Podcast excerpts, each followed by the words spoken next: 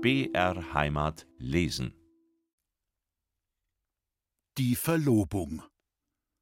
Unser Klassprofessor Bindinger hatte es auf meine Schwester Marie abgesehen. Ich merkte es bald, aber daheim taten alle so geheimnisvoll, dass ich nichts erfahre. Sonst hat Marie immer mit mir geschimpft, und wenn meine Mutter sagte, ach Gott, ja, musste sie immer noch was dazutun und sagte, ich bin ein nichtsnutziger Lausbub. Auf einmal wurde sie ganz sanft. Wenn ich in die Klasse ging, lief sie mir oft bis an die Treppe nach und sagte, magst du keinen Apfel mitnehmen, Ludwig? Und dann gab sie Obacht, dass ich einen weißen Kragen anhatte und band mir die Krawatte, wenn ich es nicht recht gemacht hatte. Einmal kaufte sie mir eine neue, und sonst hat sie sich nie darum gekümmert. Das kam mir gleich verdächtig vor, aber ich wusste nicht, warum sie es tat. Wenn ich heimkam, fragte sie mich oft, hat dich der Herr Professor aufgerufen? Ist der Herr Professor freundlich zu dir? Was geht denn dich das an? sagte ich. Tu gar nicht so gescheit, auf dich pfeife ich. Ich meinte zuerst, das ist eine neue Mode von ihr, weil die Mädel alle Augenblicke was anderes haben, dass sie recht gescheit aussehen. Hinterher habe ich mich erst ausgekannt. Der Bindinger konnte mich nie leiden und ich ihn auch nicht. Er war so dreckig. Zum Frühstück hat er immer weiche Eier gegessen, das sah man, weil sein Bart voll Dotter war. Er spuckte einen an, wenn er redete, und seine Augen waren so grün wie von einer Katze. Alle Professoren sind dumm, aber er war noch dümmer. Die Haare ließ er sich auch nicht schneiden und hatte viele Schuppen. Wenn er von den alten Deutschen redete, strich er seinen Bart und machte sich eine Bassstimme. Ich glaube aber nicht, dass sie einen solchen Bauch hatten und so abgelatschte Stiefel wie er. Die anderen schimpfte er, aber mich sperrte er ein, und er sagte immer, du wirst nie ein nützliches Glied der Gesellschaft, elender Bursche. Dann war ein Ball in der Liedertafel, wo meine Mutter auch hinging wegen der Marie. Sie kriegte ein rosa Kleid dazu und heulte furchtbar, weil die Näherin so spät fertig wurde. Ich war froh, wie sie draußen war mit dem Getue. Am anderen Tag beim Essen redete sie vom Balle und Marie sagte zu mir: Du Ludwig, Herr Professor Bindinger war auch da. Nein, das ist ein reizender Mensch. Das ärgerte mich, und ich fragte sie, ob er recht gespuckt hat und ob er ihr rosa Kleid nicht voller Eierflecken gemacht hat. Sie wurde ganz rot, und auf einmal sprang sie in die Höhe und lief hinaus, und man hörte durch die Tür, wie sie weinte. Ich musste glauben, dass sie verrückt ist, aber meine Mutter sagte sehr böse Du sollst nicht unanständig reden von deinen Lehrern, das kann Mariechen nicht ertragen. Ich möchte schon wissen, was es sie angeht, das ist doch dumm, dass sie deswegen weint. Mariechen ist ein gutes Kind, sagte meine Mutter, und sie sieht, was ich leiden muss, wenn du nichts lernst und unanständig bist gegen deinen Professor. Er hat aber doch den ganzen Bart voll lauter Eidotter, sagte ich. Er ist ein sehr braver und gescheiter Mann, der noch eine große Laufbahn hat. Und er war sehr nett zu Mariechen. Und er hat ihr auch gesagt, wie viel Sorgen du ihm machst. Und jetzt bist du ruhig.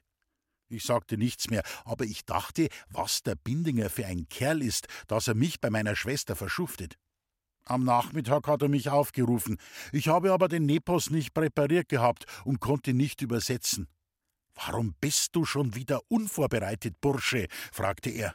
Ich wusste zuerst keine Ausrede und sagte Entschuldigen, Herr Professor, ich habe nicht gekonnt. Was hast du nicht gekonnt? Ich habe keinen Nepos nicht präparieren gekonnt, weil meine Schwester auf dem Ball war. Das ist doch der Gipfel der Unverfrorenheit, mit einer so törichten Entschuldigung zu kommen, sagte er aber ich habe mich schon auf etwas besonnen und sagte, dass ich so Kopfweh gehabt habe, weil die Näherin so lange nicht gekommen war und weil ich sie holen musste und auf der Stiege ausrutschte und mit dem Kopf aufschlug und furchtbare Schmerzen hatte. Ich dachte mir, wenn er es nicht glaubt, ist es mir auch wurscht, weil er es nicht beweisen kann. Er schimpfte mich aber nicht und ließ mich gehen. Einen Tag danach, wie ich aus der Klasse kam, saß die Marie auf dem Kanapee im Wohnzimmer und heulte furchtbar. Und meine Mutter hielt ihr den Kopf und sagte, das wird schon, Mariechen, sei ruhig, Kindchen. Nein, es wird niemals, ganz gewiss nicht. Der Lausbub tut es mit Fleiß, dass ich unglücklich werde. Was hat sie denn schon wieder für eine Hollerei? fragte ich. Da wurde meine Mutter so zornig, wie ich sie gar nie gesehen habe. Du sollst noch fragen, sagte sie. Du kannst es nicht vor Gott verantworten, was du deiner Schwester tust. Und nicht genug, dass du faul bist, redest du dich auf das arme Mädchen aus und sagst, du wärst über die Stiege gefallen, weil du für sie zur Näherin musstest. Was soll der gute Professor Bindinger von uns denken? Er wird meinen, dass wir ihn bloß ausnützen. Er wird meinen, dass wir alle lügen. Er wird glauben, ich bin auch so, schrie Marie und drückte wieder ihr nasses Tuch auf die Augen. Ich ging gleich hinaus, weil ich schon wusste, dass sie noch Ärger tut, wenn ich dabei blieb, und ich kriegte das Essen auf mein Zimmer. Das war an einem Freitag, und am Sonntag kam auf einmal meine Mutter zu mir herein und lachte so freundlich und sagte, ich soll in das Wohnzimmer kommen. Da stand der Herr Professor Bindinger, und Marie hatte den Kopf bei ihm angelehnt, und er schielte furchtbar. Meine Mutter führte mich bei der Hand und sagte Ludwig, unsere Marie wird jetzt deine Frau Professor. Und dann nahm sie ihr Taschentuch heraus und weinte. Und Marie weinte auch.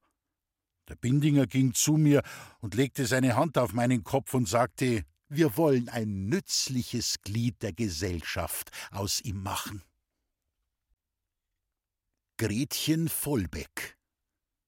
Von meinem Zimmer aus konnte ich in den Vollbeckschen Garten sehen, weil die Rückseite unseres Hauses gegen die Korngasse hinausging. Wenn ich nachmittags meine Schulaufgaben machte, sah ich Herrn Rat Vollbeck mit seiner Frau beim Kaffee sitzen, und ich hörte fast jedes Wort, das sie sprachen. Er fragte immer, wo ist denn nur unser Gretchen so lange? Und sie antwortete alle Tage, Ach Gott, das arme Kind studiert wieder einmal. Ich hatte damals wie heute kein Verständnis dafür, dass ein Mensch gerne studiert und sich dadurch vom Kaffee trinken oder irgendetwas anderem abhalten lassen kann. Dennoch machte es einen großen Eindruck auf mich, obwohl ich dies nie eingestand. Wir sprachen im Gymnasium öfters von Gretchen Vollbeck, und ich verteidigte sie nie, wenn einer erklärte, sie sei eine ekelhafte Gans, die sich bloß gescheit mache. Auch daheim äußerte ich mich einmal wegwerfend über dieses weibliche Wesen, das wahrscheinlich keinen Strumpf stricken könne und sich den Kopf mit allem möglichen Zeug vollpfropfe. Meine Mutter unterbrach mich aber mit der Bemerkung, sie würde Gott danken, wenn ein gewisser jemand nur halb so fleißig wäre wie dieses talentierte Mädchen, das seinen Eltern nur Freude bereite und sicherlich nie so schmachvolle Schulzeugnisse heimbringe. Ich hasste persönliche Anspielungen und vermied es daher, das Gespräch auf dieses unangenehme Thema zu bringen. Dagegen übte meine Mutter nicht die gleiche Rücksicht, und ich wurde häufig aufgefordert, mir an Gretchen Vollbeck ein Beispiel zu nehmen. Ich tat es nicht und brachte an Ostern ein Zeugnis heim, welches selbst den nächsten Verwandten nicht gezeigt werden konnte. Man drohte mir, dass ich nächster Tage zu einem Schuster in die Lehre gegeben würde und als ich gegen dieses ehrbare Handwerk keine Abneigung zeigte, erwuchsen mir sogar daraus heftige Vorwürfe. Es folgten recht unerquickliche Tage, und jedermann im Hause war bemüht, mich so zu behandeln, dass mir keine rechte Festesfreude aufkommen konnte. Schließlich sagte meine Mutter, sie sehe nur noch ein Mittel, mich auf besseren Wege zu bringen, und dies sei der Umgang mit Gretchen. Vielleicht gelinge es dem Mädchen, günstig auf mich einzuwirken. Herr Rat Vollbeck habe seine Zustimmung erteilt, und ich solle mich bereithalten, den Nachmittag mit ihr hinüberzugehen. Die Sache war mir unangenehm. Man verkehrt als Lateinschüler nicht so gerne mit Mädchen wie später, und außerdem hatte ich begründete Furcht, dass gewisse Gegensätze zu stark hervorgehoben würden. Aber da half nun einmal nichts, ich musste mit. Vollbecks saßen gerade beim Kaffee, als wir kamen. Gretchen fehlte, und Frau Rath sagte gleich Ach Gott, das Mädchen studiert schon wieder. Und noch dazu Scheologie. Meine Mutter nickte so nachdenklich und ernst mit dem Kopfe, dass mir wirklich ein Stich durchs Herz ging und der Gedanke mir auftauchte, der lieben alten Frau doch auch einmal eine Freude zu machen. Der Herr Rat trommelte mit den Fingern auf den Tisch und zog die Augenbrauen furchtbar in die Höhe. Dann sagte er Ja, ja, die Scheologie. Jetzt glaubte meine Mutter, dass es Zeit sei, mich ein bisschen in das Licht zu rücken, und sie fragte mich aufmunternd Habt ihr das auch in eurer Klasse? Frau Rat Vollbeck lächelte über die Zumutung, dass anderer Leute Kinder derartiges lernten, und ihr Mann sah mich durchbohrend an. Das ärgerte mich so stark, dass ich beschloss, ihnen eins zu geben. Es heißt gar nicht Scheologie, sondern Geologie, und das braucht man nicht zu lernen, sagte ich. Beinahe hätte mich diese Bemerkung gereut, als ich die große Verlegenheit meiner Mutter sah.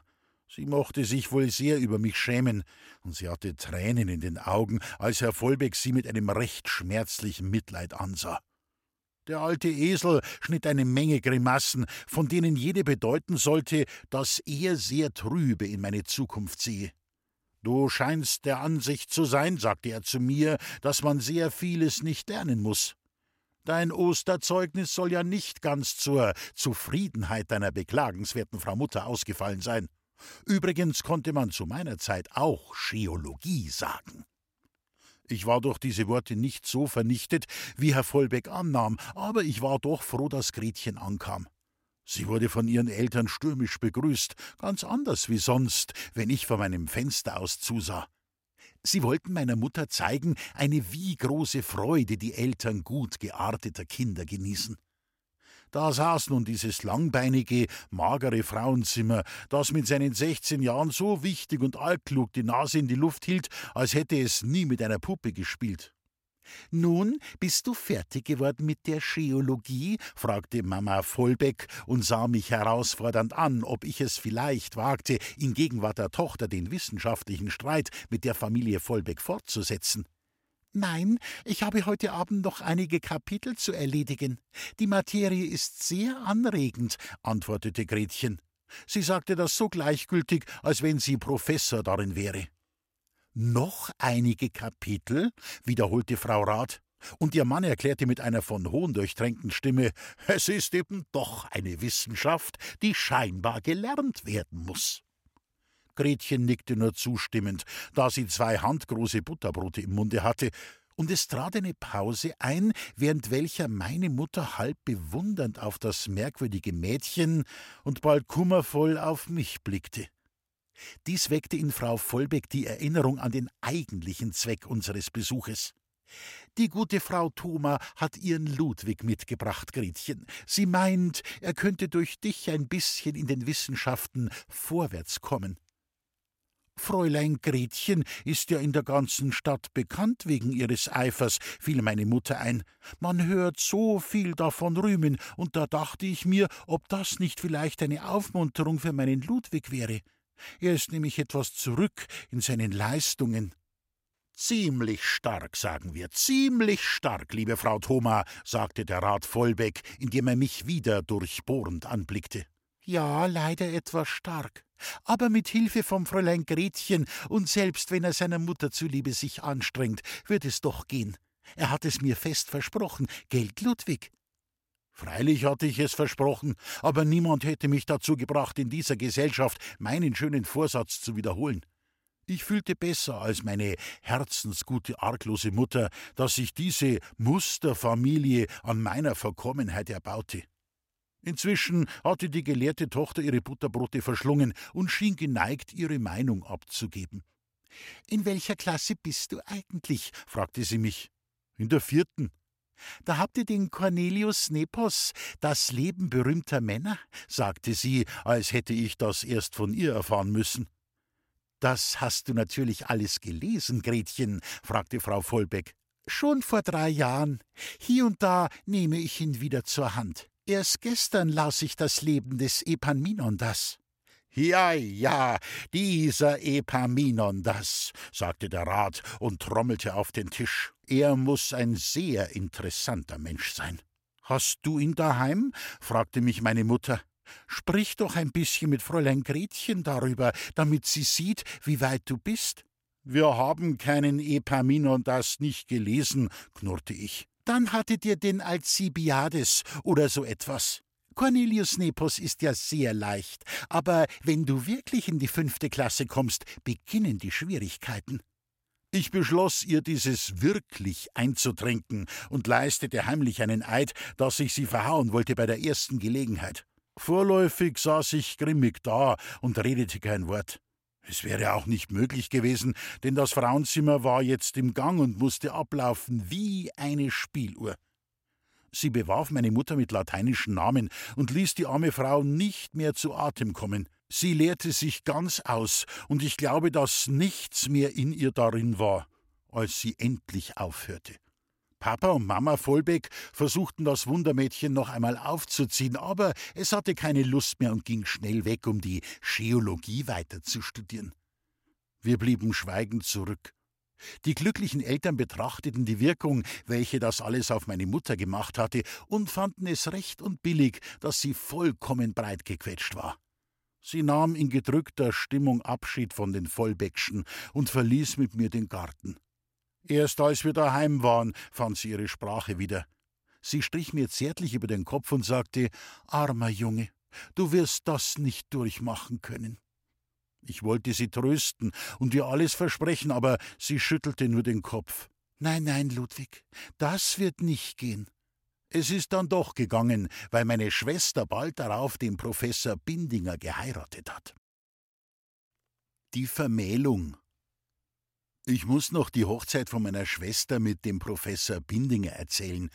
Das war an einem Dienstag und ich hatte den ganzen Tag frei. Ich kriegte einen neuen Anzug dazu und musste schon in aller Früh aufstehen, damit ich rechtzeitig fertig war. Denn es war eine furchtbare Aufregung daheim, und es ging immer Tür auf und Tür zu, und wenn es läutete, schrie meine Mutter: Was ist denn, Kathi? Und meine Schwester schrie, Kathi, Kathi. Und die Kathi schrie, gleich, gleich, ich bin schon da. Und da machte sie auf, und wenn es ein Mann war, der eine Schachtel brachte oder einen Brief, dann kreischten sie alle und warfen ihre Türen zu, denn sie waren noch nicht ganz angezogen. Dann kam ein Diener und sagte, der erste Wagen mit den Kindern ist da. Und es ging wieder los. Meine Mutter rief, Bist du fertig, Ludwig? Und Marie schrie, Aber so mach doch mal. Und ich war froh, wie ich drunten war. Im Wagen saß die Tante Frieda mit ihren zwei Töchtern, der Anna und Elis. Sie hatten weiße Kleider an und Locken gebrannt, wie bei einer Firmung. Die Tante fragte gleich: Ist Mariechen recht selig? Das kann man sich denken, so einen hübschen Mann, und hätte kein Mensch gedacht, wo er doch dein Professor war. Ich wusste schon, dass die alte Katze immer etwas gegen uns hat und wo sie kann, meiner Mutter einen Hieb gibt. Aber ich habe sie auch schon oft geärgert, und ich sagte jetzt zu der Anna, dass ihre Sommersprossen immer stärker werden. Dann waren wir aber an der Kirche und gingen in die Sakristei, und die Tante musste es hinunterschlucken und freundlich sein, weil der Herr Pfarrer sie anredete. Jetzt kam ein Wagen, da war Onkel Franz drin, mit Tante Gusti und ihrem Sohn Max, den ich nicht leiden kann.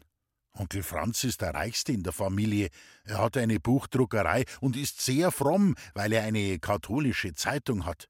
Wenn man zu ihm geht, kriegt man ein Heiligenbild, aber nie kein Geld oder zu essen. Er tut immer so, als ob er Lateinisch könnte.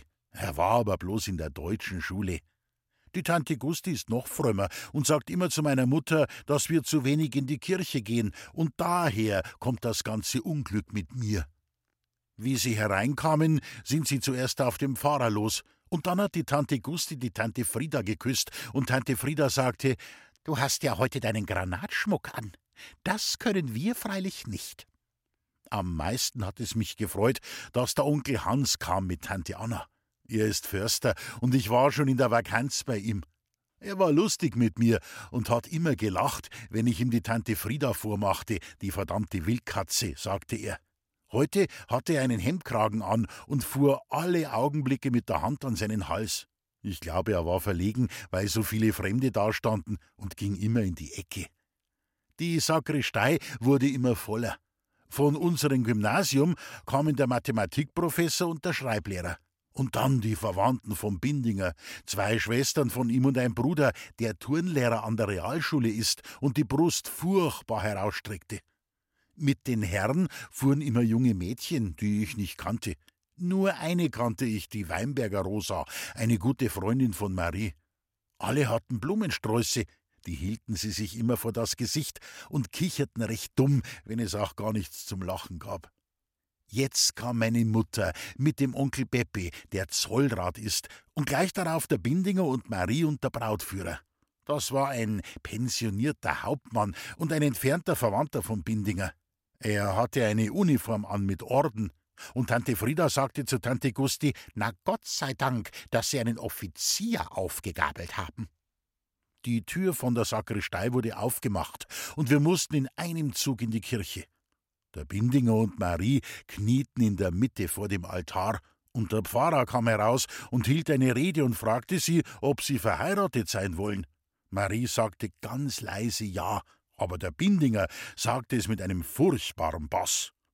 Dann wurde eine Messe gelesen, die dauerte so lange, dass es mir fad wurde. Ich schaute zum Onkel Hans hinüber, der von einem Bein auf das andere stand und in seinen Hut hineinsah und sich räusperte und am Kopf kratzte. Dann sah er, dass ich ihn anschaute, und er blinzelte mit den Augen und deutete mit dem Daumen verstohlen auf die Tante Frieda hinüber. Und dann fletschte er mit den Zähnen, wie sie es immer macht. Ich konnte mich nicht mehr halten und musste lachen. Der Bruder vom Bindinger klopfte mir auf die Schulter und sagte, ich soll mich anständiger betragen. Und Tante Gusti stieß Tante Frieda an, dass sie zu mir herübersah. Und dann schauten alle zwei ganz verzweifelt an die Decke und schüttelten ihre Köpfe. Endlich war es aus, und wir zogen alle in die Sakristei. Da ging das Gratulieren an. Die Herren drückten dem Bindinger die Hand, und die Tanten und die Mädchen küssten alle die Marie. Und Tante Gusti und Tante Frieda gingen zu meiner Mutter, die daneben stand und weinte und sagten, es ist ein glücklicher Tag für sie und alle. Dann umarmten sie auch meine Mutter und küssten sie, und Onkel Hans, der neben mir stand, hielt seinen Hut vor und sagte, Gib acht, Ludwig, dass sie deine alte Mutter nicht beißen. Ich musste nun auch zum Bindinger hin und gratulieren. Er sagte, ich danke dir und hoffe, dass du dich von jetzt ab gründlich bessern wirst. Marie sagte nichts, aber sie gab mir einen herzhaften Kuss. Und meine Mutter strich mir über den Kopf und sagte unter Tränen: Geld, Ludwig, das versprichst du mir. Von heut ab wirst du ein anderer Mensch. Ich hätte beinahe weinen müssen, aber ich tat es nicht, weil Tante Frieda nahe dabei war und ihre grünen Augen auf mich hielt. Aber ich nahm mir fest vor, meiner lieben Mutter keinen Verdruss mehr zu machen. Im Gasthaus zum Lamm war das Hochzeitsmahl. Ich saß zwischen Max und der Anna von Tante Frieda. Von meinem Platze aus sah ich Marie und den Bindinger. Meine Mutter sah ich nicht, weil sie durch einen großen Blumenstrauß versteckt war. Zuerst gab es eine gute Suppe und dann einen großen Fisch. Dazu kriegten wir Weißwein, und ich sagte zu Max, er soll probieren, wer es schneller austrinken könnte. Er tat es, aber ich wurde früher fertig und der Kellner kam und schenkte uns nochmal nach. Da klopfte Onkel Peppe an sein Glas und hielt eine Rede, dass die Familie ein schönes Fest feiert, indem sie ein aufgeblühtes Mädchen aus ihrer Mitte einem wackeren Manne gab und mit ihm ein Band knüpft und die Versicherung hat, dass es zum Guten führt. Und er ließ den Bindinger und Marie hochleben. Ich schrie fest mit und probierte noch einmal mit Max, wer schneller fertig war. Er verlor wieder und kriegte einen roten Kopf, wie er ausgetrunken hatte. Dann gab es einen Braten mit Salat. Auf einmal klopfte es wieder, und Onkel Franz stand auf. Er sagte, dass eine Eheschließung sehr erhaben ist, wenn sie noch in der Kirche gemacht wird und ein Diener Gottes dabei ist. Wenn aber die Kinder katholisch erzogen werden, ist es ein Verdienst der Eltern. Darum, sagte er, nach dem jungen Ehepaar muss man an die Alten denken, besonders an die Frau, welche das Mädchen so trefflich erzogen hat, und er ließ meine Mutter leben. Das freute mich furchtbar, und ich schrie recht laut und ging auch mit meinem Weinglas zu ihr hin. Sie war aufgestanden, und ihr gutes Gesicht war ganz rot, wie sie mit allen anstieß. Sie sagte immer, das hätte mein Mann noch erleben müssen. Und Onkel Hans stieß fest mit ihr an und sagte: Ja, der müsste von rechts wegen da sitzen, und du bist eine liebe alte Haut. Dann trank er sein Glas auf einmal aus und schüttelte jedem die Hand, der an ihm vorbeikam, und sagte immer wieder: Weiß der Teufel, der müsste da sitzen. Wir kriegten noch ein Brathuhn und Kuchen und Gefrorenes, und der Kellner ging herum und schenkte Champagner ein. Ich sagte zu Max, da ist es viel härter auf einmal auszutrinken, weil es so beißt. Er probierte es. Und es ging auch, aber ich tat nicht mit, sondern ich setzte mich zum Onkel Hans hinüber. Alle waren lustig, besonders die jungen Mädchen lachten recht laut und stießen immer wieder an. Aber Tante Frieda schaute herum und redete eifrig mit Tante Gusti. Ich hörte, wie sie sagte, dass man zu ihrer Zeit nicht so frei gewesen sei. Und Tante Gusti sagte, die Hochzeit ist eigentlich ein bisschen verschwenderisch, aber die Schwägerin hat immer für ihre Kinder zu viel Aufwand gemacht. Da klopfte es wieder, und Onkel Franz stand auf und sagte, dass sein Sohn Max zu Ehren seines verehrten Lehrers, des glücklichen Bräutigams, ein Gedicht vortragen wird. Alles war still, und Max stand auf und probierte anzufangen, aber er konnte nicht, weil er umfiel und käsweiß war. Da gab es ein rechtes Geschrei, und Tante Gusti schrie immer: Was hat das Kind? Die meisten lachten, weil sie sahen, dass es ein Rausch war, und Tante Frieda half mit, dass sie den Max in das Nebenzimmer brachten. Sie legte ihn auf das Sofa, und es wurde ihm schlecht, und Tante Frieda blieb lange aus, weil sie ihr Kleid putzen musste. Wie sie hereinkam, sagte sie zu mir, dass ihr Anna schon gesagt hat, dass ich schuld bin. Aber niemand passte auf, weil der Bindinger und Marie fortgingen. Marie weinte auf einmal furchtbar und fiel immer wieder der Mutter um den Hals. Und der Bindinger stand daneben und machte ein Gesicht wie bei einem Begräbnis. Die Mutter sagte zu Marie: Nun bist du ja glücklich, Kindchen. Nun hast du ja einen braven Mann. Und zum Bindinger sagte sie: Du machst sie glücklich, Geld. Das versprichst du mir. Der Bindinger sagte, ja, ich will es mit Gott versuchen. Dann musste Marie von den Tanten Abschied nehmen, und unsere Cousine Lottchen, die schon vierzig Jahre alt ist, aber keinen Mann hat, weinte am lautesten. Endlich konnten sie gehen. Der Bindinger ging voran, und Marie trocknete sich die Tränen und winkte meiner Mutter unter der Tür noch einmal nach. Da geht sie sagte meine Mutter ganz still für sich. Und Lottchen stand neben ihr und sagte Ja, wie ein Lamm zur Schlachtbank.